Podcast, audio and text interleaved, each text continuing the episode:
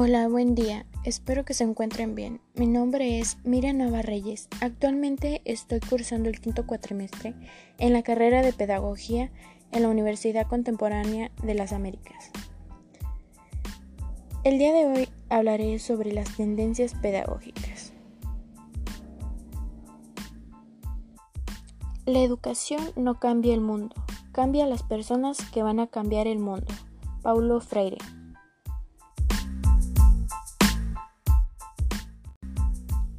Las tendencias pedagógicas. Bueno, tiene como objetivo identificar los aspectos conceptuales esenciales de las tendencias y enfoques pedagógicos contemporáneos, centrando el análisis en la pedagogía tradicional así como en un enfoque histórico-social.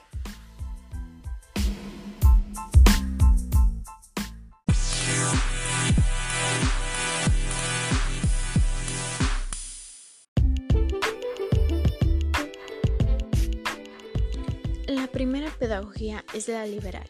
Según la propuesta pedagógica de Paulo Freire, el papel que desempeña el educador en la pedagogía liberadora es dialogar con el educando en franca amistad, así obtener los temas generadores de interés y no debe presentar su programa el educador como símbolo de imposición. El maestro, según Freire, debe manejar un método de enseñanza dentro del contexto de la práctica educativa. Debe tener imaginación, aprovechar situaciones, usar e inventar técnicas, crear y utilizar medios que propicien la actividad y el diálogo con los educandos. Mucho más cuando el proceso de enseñanza-aprendizaje se produce en condiciones favorables.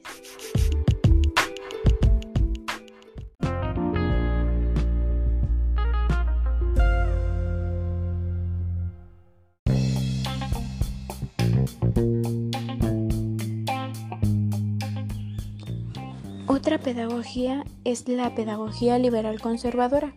El papel de la escuela consiste en la preparación intelectual y moral de los alumnos para asumir su posición en la sociedad. El compromiso de la escuela es para que la cultura, los problemas sociales pertenecen a la sociedad. El camino cultural en dirección al saber es el mismo para todos los alumnos, siempre que se esfuercen. El contenido de enseñanza son los conocimientos y valores sociales acumulados por las generaciones adultas y transmitidos a los alumnos como verdades. En las materias de estudios procuran preparar al, alumno para la vida y son determinadas por la sociedad y ordenadas en la legislación. El método se basa en exposición verbal de la materia y la demostración.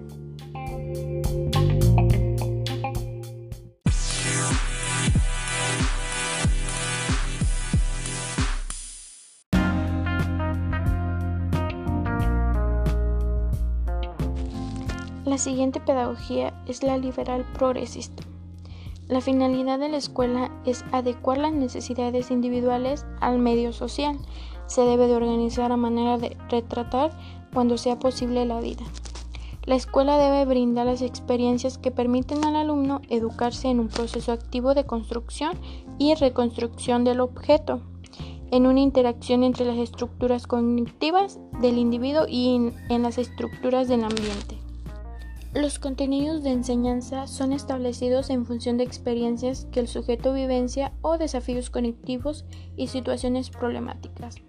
Se le otorga mucho más valor a los procesos mentales y habilidades cognitivas que a los contenidos organizados racionalmente.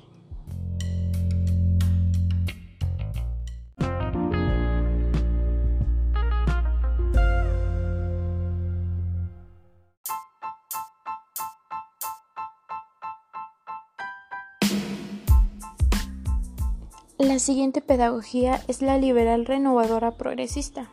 La finalidad de la escuela es adecuar las necesidades individuales al medio social y para ello se debe de organizar de manera de tratar cuando sea posible la vida. Tal integración se da por medio de experiencias que deben satisfacer al mismo tiempo los intereses del alumno y también las exigencias sociales. Los métodos de enseñanza de esta pedagogía se valorizan las tentativas experimentales, la investigación, el descubrimiento, el estudio del medio natural y social y el método de solución de problemas. La relación docente-alumno no hay lugar privilegiado para el docente. Su papel es auxiliar al desarrollo libre y espontáneo del niño. Si interviene es para dar forma al razonamiento de él. La disciplina surge de la toma de conciencia de los límites de la vida grupal. El alumno disciplinado es aquel que es solidario, participante, respetuoso de las reglas del grupo.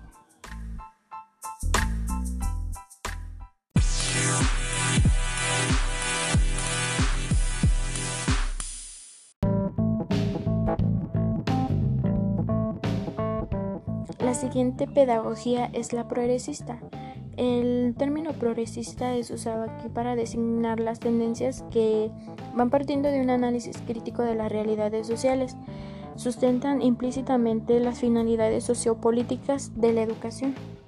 La pedagogía progresista no tiene manera de institucionalizarse en una sociedad capitalista, de ahí que ella es un instrumento de lucha de los docentes junto a otras prácticas sociales.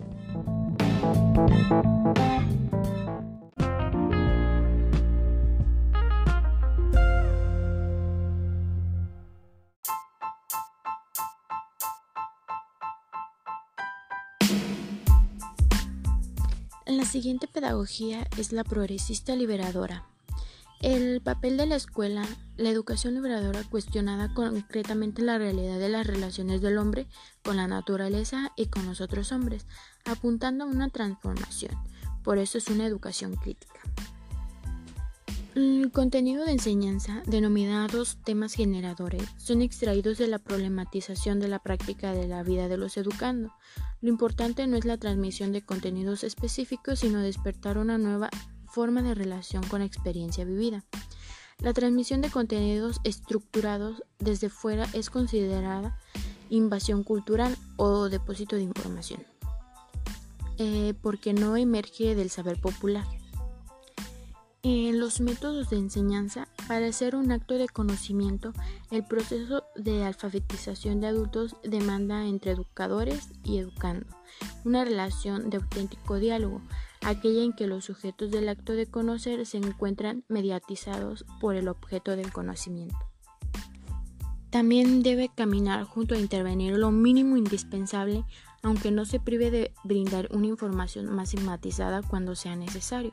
Al alumno cuando tenga alguna duda se le debe de, de ir este, orientando.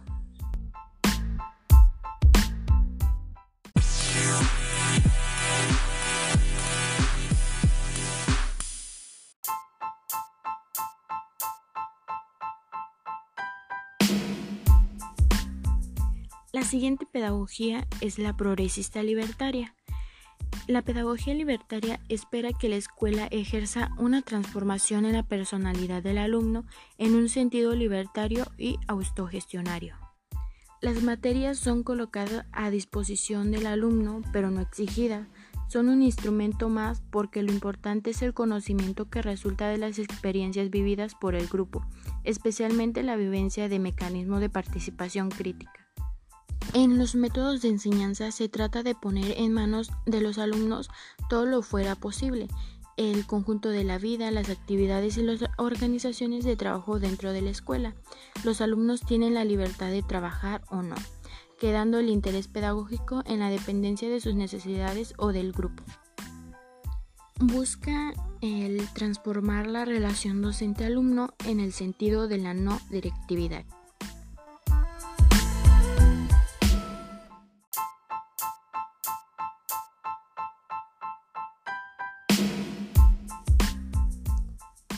Por último tenemos a la pedagogía progresista de contenidos, que la difusión del contenido es la tarea primordial, no contenidos abstractos, sino concretos y por lo tanto indisociables de las realidades sociales.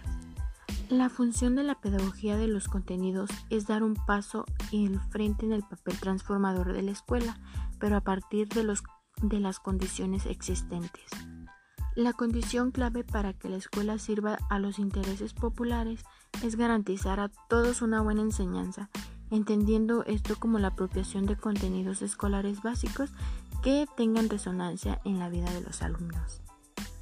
No basta que los contenidos sean enseñados, aún bien enseñados. es necesario que se conecten de forma indisociable a su significación humana y social.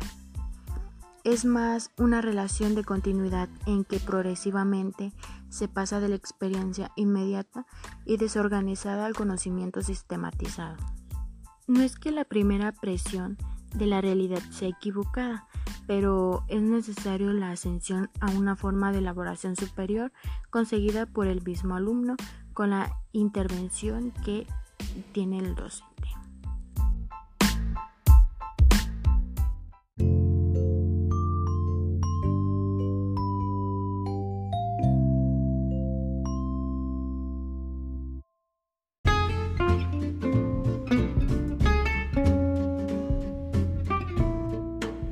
Pero bueno, llegamos al final. Eh, me despido, este, espero que haya sido de su agrado este podcast y agradezco por haberme escuchado. Hasta la próxima.